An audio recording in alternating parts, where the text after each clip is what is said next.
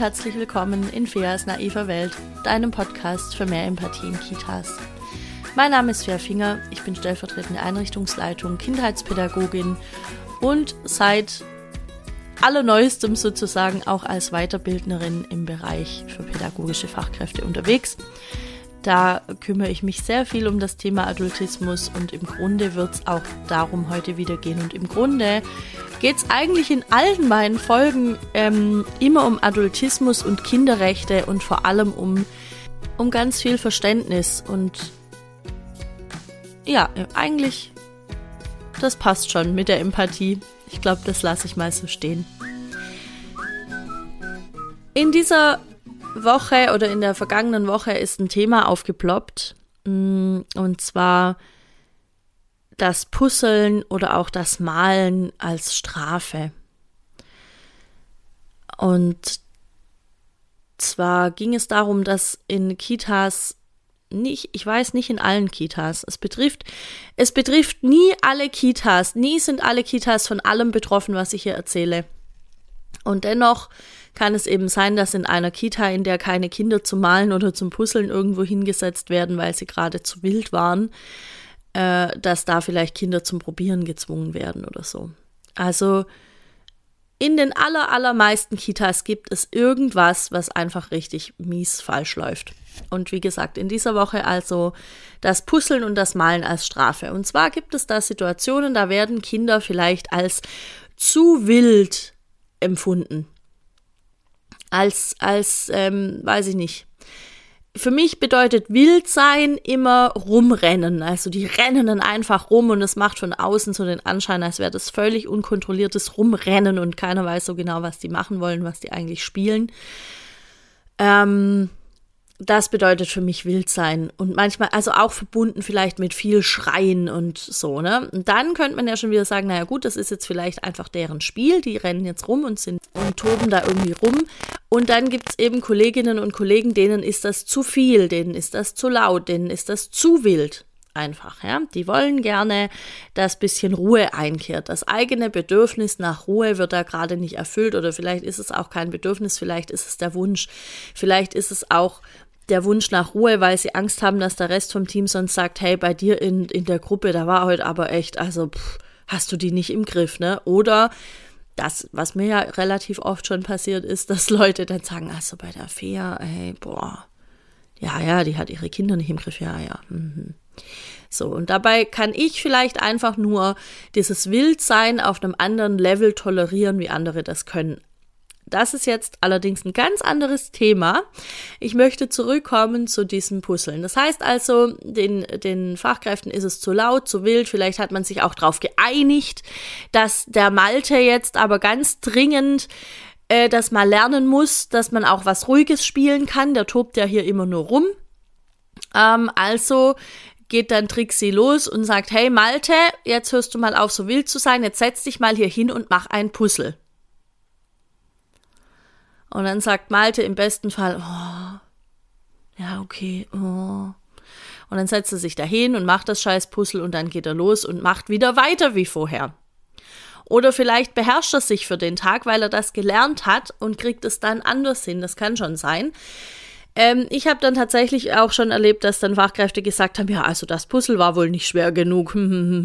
Nächstes Mal kriegt er dann das 100-Teile-Puzzle oder ich weiß nicht, was man eben so hat. Wahrscheinlich können Kindergartenkinder auch echt schon mehr Teile. Meine Krippenkinder, wenn die richtig gut drauf sind, dann kriegen die diese 100 Teile Puzzle gepuzzelt, was ich mega beeindruckend finde.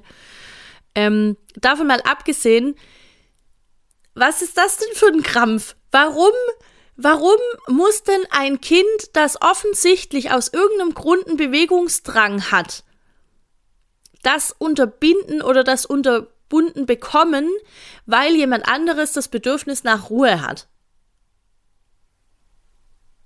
Stellt euch Oropax irgendwo hin. Das ist doch nicht so schwer. Also wirklich war, wir wissen doch jetzt alle, Kinder sind in Bewegung. Kinder sind viel mehr noch, wie wir das sind, in Bewegung. Und wer weiß denn, ob wir nicht auch viel mehr noch in Bewegung wären, wenn man uns das nicht abtrainiert hätte, indem man uns irgendwo hingesetzt und Puzzeln machen hat lassen, damit wir nicht mehr so wild sind. Ich denke, in dem Fall, nee, bevor ich, bevor ich zur Lösung komme, möchte ich nochmal sagen, Kinder lernen aus Strafen genau gar nichts. Zumindest nichts Gutes. Strafen also ich weiß, es gibt Leute, die immer noch glauben, wir brauchen Bestrafungen und Belohnungen, um Kinder zu erziehen. Das heißt also, bei einem unerwünschten Verhalten in irgendeiner Form, sprich wie das Wildsein, wird eine Strafe ausgesprochen, wie das Puzzeln und das Malen. Und natürlich denkt man so im Erwachsenengehirn, das ist voll schlau, weil ich will ja, dass das Kind was Ruhiges spielt und das Kind versteht ja offensichtlich nicht, was ein ruhiges Spiel ist. Also zeige ich ihm, schau mal, Puzzeln ist was super Ruhiges, setz dich mal dahin.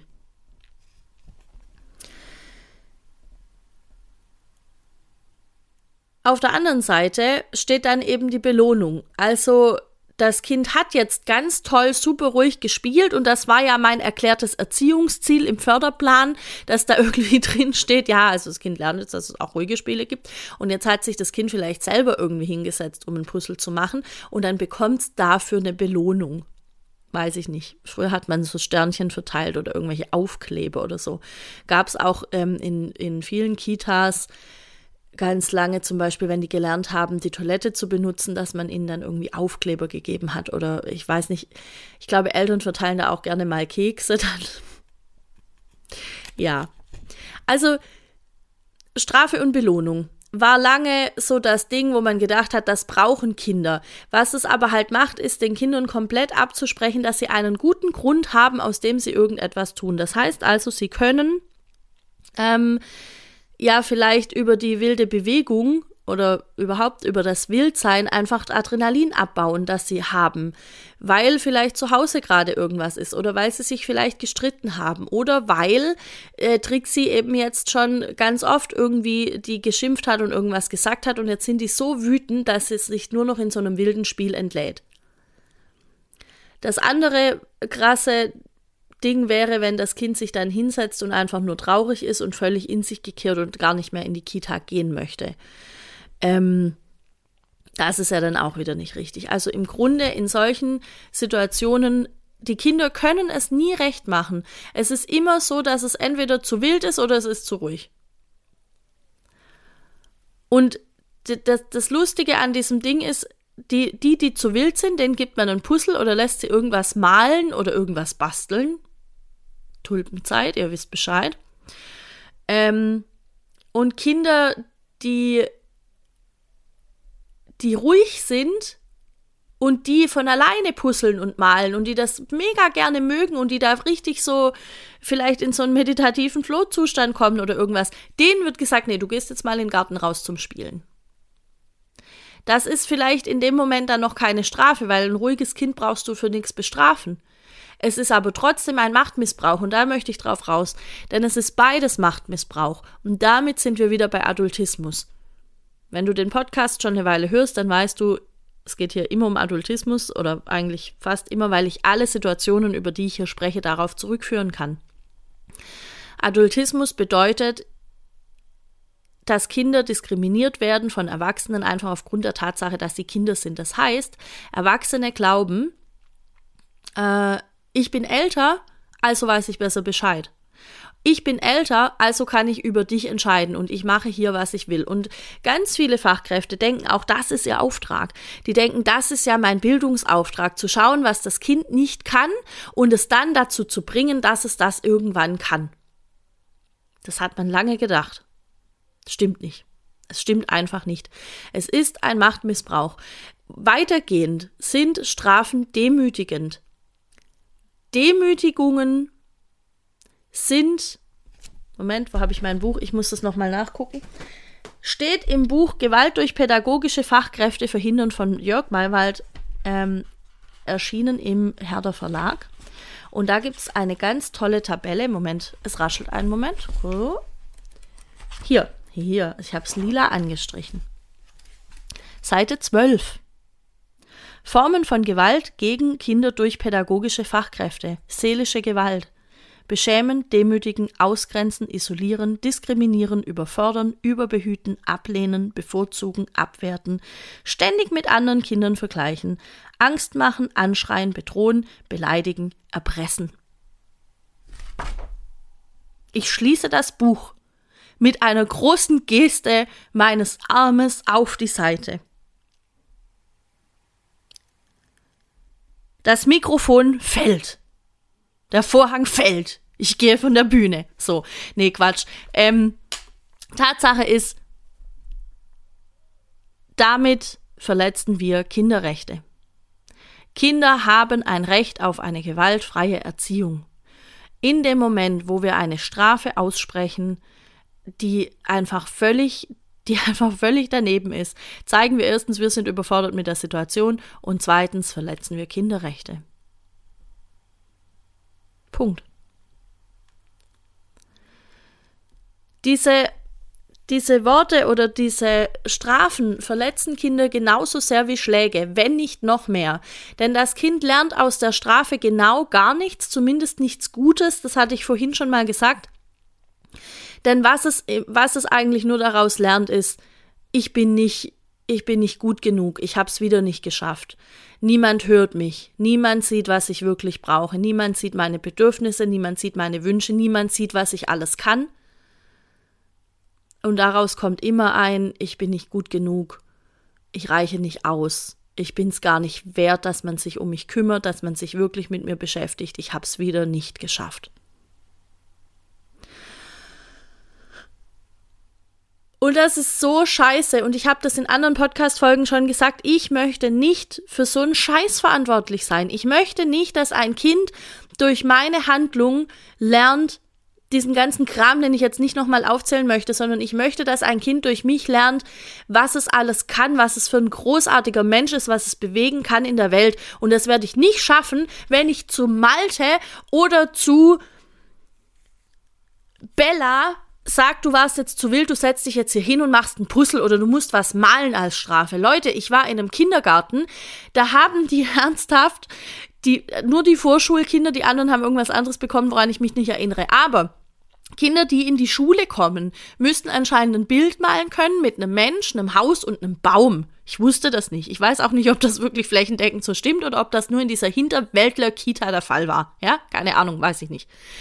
Ähm, auf jeden Fall, immer wenn die Kinder da irgendwas gemacht haben, was sie nicht wollten, oder also was die ErzieherInnen eben nicht wollten, dann haben sie gesagt, so, und du kommst jetzt in, ins Atelier und du setzt dich jetzt hier hin und du malst mir ein Haus mit einem Baum und einem Menschen und Quatsch, ein Haus, du malst mir ein Haus. Du malst mir ein Bild mit einem Haus und einem Baum und einem Menschen. So, oh, ich reg mich so auf darüber. Ich reg mich im Nachhinein so auf. Und dann war es damit auch nicht getan. Nee, nee. Dann wurde das beurteilt. Dann wurde geschaut, hat das Kind dem Menschen auch fünf Finger hingemalt? Hat das Kind dem Menschen auch zwei Augen gemalt? Hat das Haus auch einen Schornstein? Und dann wurde das natürlich auch, wenn, wenn, wenn dem eben nicht so war, wurde das dann als Grund gesehen, dem Kind zu sagen, ja, also so kannst du ja nicht in die Schule und mit dem Verhalten vorhin, also pff. Ich muss nicht dazu sagen, wahrscheinlich, dass das die Kinder sind, die mir direkt aufploppen, wenn ich solche Situationen wieder höre, wie ähm, da werden Kinder zum Puzzeln irgendwo hingesetzt. Ich glaube, wir alle, die sich mit diesen Themen befassen, haben solche Kinder, die uns wahrscheinlich ewig lang verfolgen. Ähm, weil, weil man sich ja immer fragt, was ist aus denen geworden, wie geht's denen jetzt? Haben die hoffentlich irgendeine Lehrkraft getroffen, die gesehen haben, was sie alles können? Hatten die hoffentlich Eltern, die ihnen das irgendwie gesagt haben? Waren die schon selber so resilient, dass sie gedacht haben, ist mir doch egal, was Trixie sagt? Ich weiß es nicht. Ähm, diese Art von Strafen verursachen beim Kind Wut und Groll. Und dadurch wird das Verhalten vielleicht temporär weniger. Vielleicht, wie ich vorhin schon gesagt habe, kriegt das Kind es irgendwie hin, es heute nicht mehr zu machen. Aber morgen wird es vielleicht erst recht sagen und jetzt nochmal. Ja, und der lernt da gar nichts draus. Nee, Trixie, natürlich lernt er da nichts draus. Was soll er denn da draus auch lernen? Hast du schon mal irgendwann was draus gelernt, wenn deine Chefin zu dir gesagt hat, also äh, da und da und da hätte ich gerne, dass du das so und so und so machst, weil das klappt noch nicht so gut? Wahrscheinlich nicht. Wahrscheinlich bist du zu deinen Kolleginnen gelaufen hast gesagt, also, was die Britta wieder gesagt hat über mich. Meine Eingewöhnungen laufen nicht gut und ich binde die Kinder zu sehr an mich. Was meint sie denn damit? Das stimmt doch gar nicht. Und dann haben die anderen gesagt, nee, das stimmt auch nicht, du machst das so toll.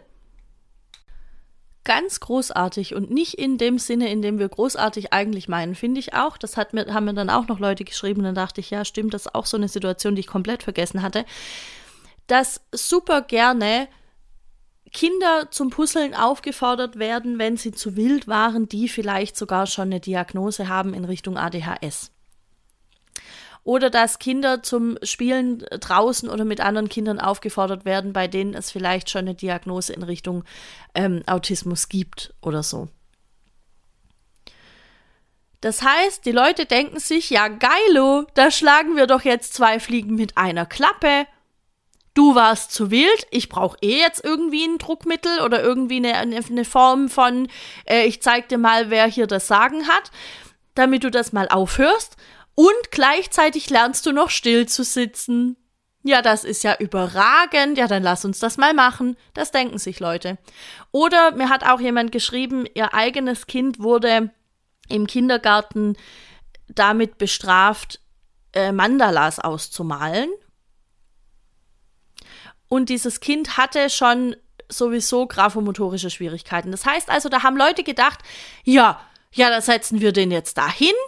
Ich weiß nicht, ob Junge oder Mädchen, wir setzen jetzt das Kind dahin und dann lassen wir den, da, dann lassen wir das Kind jetzt da Mandalas ausmalen und dann lernt es auch gleich das richtig mal mit der Stifthaltung und allem drum und dran. Und das ist ja so ein himmelschreiender Blödsinn, dass ich kaum Worte dafür finde, das zu sagen. Leute, das geht nicht. Das geht einfach nicht. Es, also, ganz ruhig. Einmal durchatmen. Okay. Das geht nicht. Das geht nicht aus dem ganz einfachen Grund, dass das Kind es dann lernen wird, wenn es soweit ist. Wenn das Kind Probleme hat in der Feinmotorik, dann hat es vermutlich Probleme in der Grobmotorik. Also was tun wir dann? Wir stärken die Grobmotorik. Sprich, wenn diese Bestrafung war, weil das Kind zu wild war, dann haben wir genau das verschlimmert. Logisch nachvollziehbar, oder? Das heißt, eigentlich findet da eine Verschlimmbesserung statt. Wie eine Freundin von mir immer so schön sagt wenn überhaupt. Und dazu kommt ja noch, dass das Kind ja auch selber weiß, dass es da Schwierigkeiten hat und das vielleicht nicht so gut kann. Und dann denkt es am Ende noch, es kann es gar nicht und es wird es auch nie lernen und dann hat es gar keinen Bock mehr zu malen. Und ich bin mir nicht mehr ganz sicher, aber ich glaube, in dem geschilderten Fall ist auch genau das passiert. Und das ist übrigens auch das, was mit Puzzeln oder generell mit dem Malen passiert. Ich möchte an der an der Stelle einmal kurz ausholen, warum Geben wir Kindern überhaupt Puzzle? Ich bin mir sicher, niemand, der oder die diesen Podcast hört, äh, muss das noch erklärt bekommen. Trotzdem möchte ich es kurz einmal sagen, der Vollständigkeit halber. Puzzeln fördert natürlich die Konzentrationsfähigkeit. Puzzeln macht Spaß. Bei Puzzeln, man kann abtauchen in irgendeine andere Welt. Ich komme super gut runter, wenn ich einfach Puzzle mache, außer Estrella liegt drauf. Estrella ist meine Katze. Die liegt, liegt gerne auf Karton und meine Puzzle liegen auch gerne auf Karton und dann liegt da die Katze auf dem Puzzle. Gut, aber nichtsdestotrotz, ich komme gut runter bei Puzzeln. Ich male persönlich auch gerne Mandalas aus. Einfach nur, ähm, um meinen Kopf abzuschalten von sämtlichen anderen Themen. Und das ist super schön. Ich lasse mich mit irgendwas berieseln, Musik, Podcast, Fernsehen, irgendwas und dann male ich Mandalas aus. Ich liebe das. Es ist super geil. Ähm, Genauso mit Puzzeln. Manchmal mache ich auch einfach gar nichts. Das so, aber dafür sind diese Sachen gut, um abzutauchen, um, um sich vielleicht mal so einem Farbfluss auch irgendwie so richtig schön zu widmen, sich richtig schön da reinzugeben, sich zu freuen an der Rot und an der Blau und wie, wie so die, die, die Striche von dem Stift, wie das eine schöne große Fläche wird und sich nachher vielleicht auch zu freuen am Ergebnis, wie schön die Farben zusammenpassen, wie toll diese Puzzleteile klicken, wenn man die, wenn man die reinsteckt und wenn, wenn das einfach, wenn es passt. Und dann das Bild fertig zu haben. Übrigens ist nichts unbefriedigender, unbefriedigenderer wie ein Puzzle, das ähm, Teil, wo Teile fehlen. Schmeißt bitte alle Puzzle weg, wo Teile fehlen. Das braucht kein Mensch in der Kita. Kauft neue. Ähm, dafür sind die super. Aber das kann nicht angeordnet werden, sondern das Kind entwickelt ein Interesse dafür, Puzzle zu machen. Das entwickelt ein Interesse dafür zu schauen, wo passen denn die Teile rein. Die, wie, wie halte ich die Teile richtig? Wie muss ich die drehen? Wie oft muss ich die drehen? Zu weit? Nochmal anders? Vielleicht ganz einmal umdrehen, weil ich die Rückseite oben habe und dann passt es gar nicht. Das sind ja alles Dinge, die das Kind lernt, aber das lernt es nicht auf Anordnung, sondern dann, wenn es das Interesse dafür hat. Wenn ich jetzt also ein Kind, das kein Interesse dafür hat oder das es schon auch mal macht, aber eigentlich jetzt gerade gar keinen Bock darauf hat, dazu verdonnere, das zu machen, dann wird das Kind komplett die Lust daran verlieren. Früher oder später. Und ich dachte ernsthaft, ich in meiner übergroßen Naivität hier in der naiven Welt dachte, das ist mittlerweile wohl bei allen angekommen. Einfach weil ich das seit Jahren nicht erlebt habe und ich stelle fest, das ist nicht der Fall. So, das im Hintergrund war Estrella. Ich weiß nicht genau, was sie hat. Sie ist schon wieder hier am Spielen. Ich finde es mega schön. Ähm ja, ich glaube, sie hat sich jetzt beruhigt. Ich hoffe, es fällt nichts irgendwie um. Ich habe keine Lust, irgendwas aufzuräumen.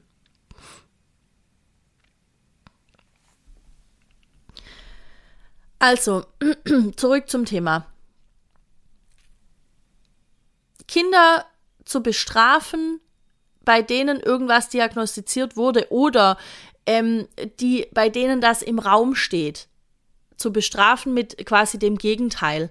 Das ist einfach nur grausam. Und auch hier, es ist Adultismus, es findet ein Machtmissbrauch statt. Es verstößt gegen Kinderrechte. Wir, das, das muss einfach, es muss aufhören. Es hilft ja alles nichts, es muss einfach aufhören. Ähm, was können wir jetzt stattdessen tun? Ich möchte natürlich auch irgendwie eine Lösung anbieten. Was können wir tun? Na, rausfinden, warum das Kind dieses Verhalten zeigt. Unseren Job machen. Holen Klemmbrett, holen Stift, hol deine Beobachtungsbögen raus, whatever, ja, was immer ihr habt in dieser Kita. Beobachte das Kind und finde raus, warum es das tut. In welchen Situationen macht es das? Ähm, ist es einfach nur, weil es halt gerade Kind ist und halt laut ist und wild und rumrennt? Baut es Adrenalin ab durch irgendwas? Ähm, macht es das immer mit bestimmten, das ist auch so ein Thema, auf das ich noch irgendwann kommen muss. Ähm, macht es das immer mit bestimmten Kindern? Ja, dann trennen wir die einfach, dann hört das auf. Nein, das ist auch Adultismus, macht das nicht. Weil, also, du, es würde doch auch niemand losgehen und sagen, ja, du darfst jetzt nicht mehr deine beste Freundin zum Kaffee treffen. Warum nicht? Ja, dann gackert ihr immer so viel. Ja, das ist ja, das stört mich, wenn ihr da immer so viel gackert. Und dann kommst du zurück und hast irgendwelche Ideen und Visionen gesponnen für dein Leben. Ja, das geht ja auf keinen Fall. Das macht hoffentlich niemand. Und wenn das jemand macht, dann sagt diesem Menschen Adieu. Danke, dass du hier warst und jetzt mach Platz, mein Leben wartet auf mich. Das ist das, was man dann eigentlich tut. Und die Kinder können das nicht. Die brauchen uns, die sagen, nee, das sind Freunde, das sind Freundinnen, die spielen jetzt zusammen. Und dann müssen wir uns im, also wenn, wenn rauskommt am Ende dieser Beobachtung, die machen das einfach nur, weil die eine richtig geile Zeit zusammen haben. Wenn das der Fall ist, dann müssen sich Fachkräfte überlegen, wie halten wir das denn aus? Wie, was können wir jetzt machen? Vielleicht brauchen wir wirklich äh, in, in, in eine Großpackung Ohrstöpsel, um das auszuhalten. Vielleicht müssen wir irgendwie die Räume tauschen. Vielleicht ist der Kollege oder die Kollegin, die da gerade im Turnraum ist oder die da gerade in dem Bereich vom Garten ist, wo die immer so rumtoben, da einfach an der falschen Stelle. Es ist keine Schande, das zuzugeben. Es ist nur eine Schande, es nicht zuzugeben und dann die Kinder dafür zu bestrafen. So. Und wie können wir jetzt wie können wir jetzt das fördern, wenn wir merken, okay, da ist einfach, da ist wirklich irgendwas im Argen? Es ist nicht so schwer, wir haben das alle schon gehört. Die Stärken stärken. Wenn wir die Stärken stärken, ich bin davon überzeugt, dass dann auch die Schwächen gestärkt werden. Und wir, wir können ja sagen, ja, das Kind kann eh nicht malen und dann setzt sich das jetzt hin zur Bestrafung, damit es malt. Ja, oder oder verwegene Idee, wir überlegen uns irgendwas, wie das Kind anders irgendwie kreativ werden kann und wie es vielleicht dann von alleine Bock kriegt, das auch zu malen.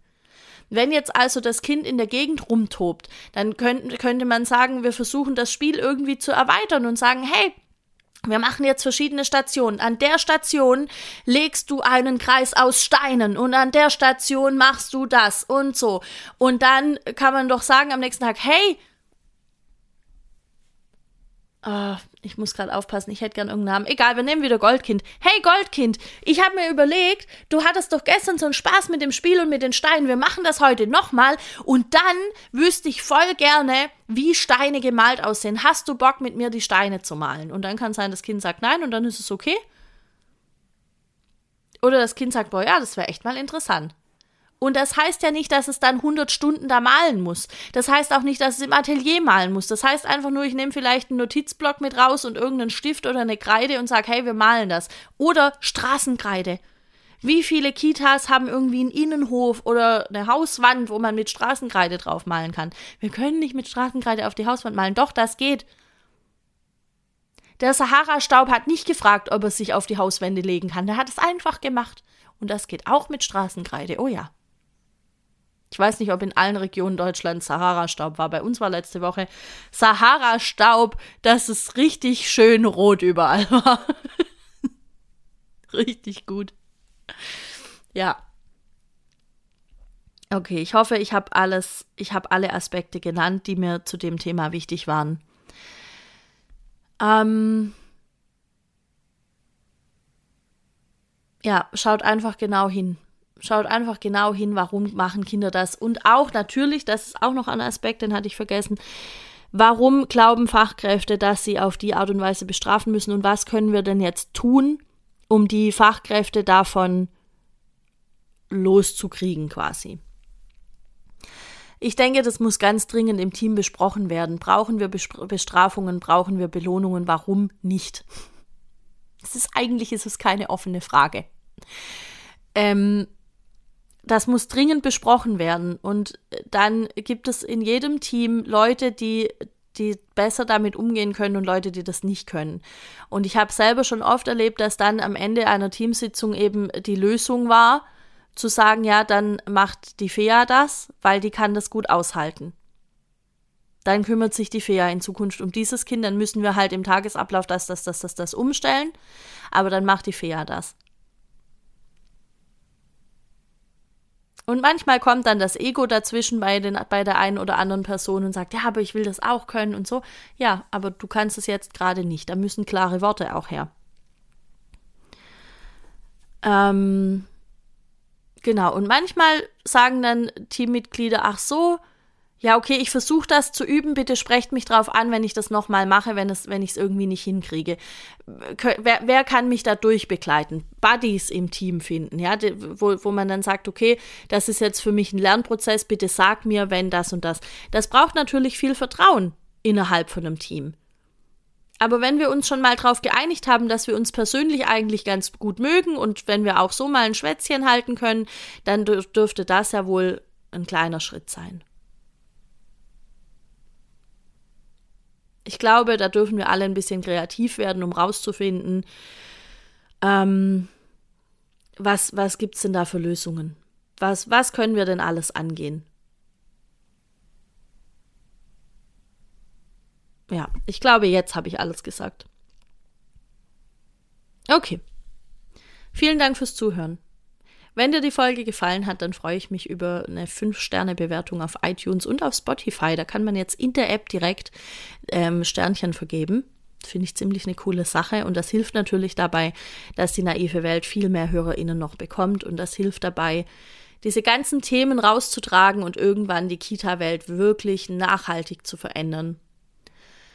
Wenn du außerdem Bock hast, die Kita-Welt nachhaltig zu verändern, dann melde dich super gerne an für mein Seminar vom äh, Quatsch. Adultismus in Krippe und Kindergarten. Das findet jetzt noch zweimal statt. Einmal am 2. April ähm, von 9.30 Uhr bis 13.30 Uhr, das ist ein Samstag. Und einmal am 23. April in einer etwas verkürzten Version. Das läuft über die BO-Akademie von Lea Wedewart und Katrin Humann. Ähm, die haben mich eingeladen als Referentin zu dem Thema und da freue ich mich mega. Da können wir auch auf jeden Fall noch Anmeldungen annehmen.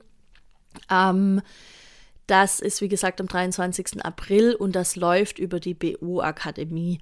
Ich werde das ähm, nochmal verlinken. Da ähm, bekommt man einen Link, meldet sich an über Elo-Page und dann kriegt man die Zugangsdaten und das ganze Zeug entweder im Anschluss direkt oder dann kurz vorher. Das weiß ich nicht so genau. Auf jeden Fall läuft das alles so. Wenn du dich bei mir direkt anmelden möchtest ähm, für den 2. April, dann schreib mir einfach eine Nachricht an chat.fairfinger.de und dann bekommst du von mir erstmal eine Bestätigungs-E-Mail und rechtzeitig vorher die Rechnung und den Link zugeschickt. Genau. Und da gehen wir mal dieser ganzen Adultismus-Sache auf den Grund. Wir schauen, was sind, ähm, wie hängt das alles mit den Kinderrechten genau zusammen. Wir können vielleicht sogar ein, eine Fallbesprechung machen oder zwei, je nachdem, wie viele Leute angemeldet sind. Es gibt auf jeden Fall ganz viel ähm, Zeit zum Austausch mit den anderen, weil das Schöne in diesen Seminaren ist, dass da Leute sind, die Bock haben, was zu verändern und die Bock haben, wirklich loszulegen und die sich manchmal alleine auf weiter Flur sehen, so wie du und ich das auch gedacht haben schon oder vielleicht das manchmal immer noch denken und dann sieht man, krass, das sind andere Leute auch. Das ist mega schön. Die Rückmeldung bisher war immer das eigentlich mit einer der besten Teile daran. Okay, ähm, ansonsten kannst du dich auch auf meiner Homepage fairfinger.de immer informieren, was ich aktuell an Seminaren selbst anbiete. Du kannst mich anfragen für dein Team, für Seminare zu allen möglichen Themen. Ähm, Du kannst meinen Newsletter abonnieren, da war jetzt schon lange nichts mehr, aber es wird wieder was kommen, sobald ich Zeit dazu finde. Mein Tag hat irgendwie ja auch nur 36 Stunden und deshalb muss ich mal schauen, wann ich die Zeit dafür finde, wieder Newsletter zu schreiben. Aber wenn du den haben möchtest, wenn er dann in unregelmäßigen Abständen erscheint, dann melde dich gerne auf der Homepage auch dafür an. Ähm, habe ich jetzt alles gesagt? Ich glaube, ich habe alles gesagt. Ja, bestimmt. Okay, hey, es war schön mit dir. Ich freue mich auf nächste Woche und ich wünsche dir alles Gute bis dahin. Ja, ciao.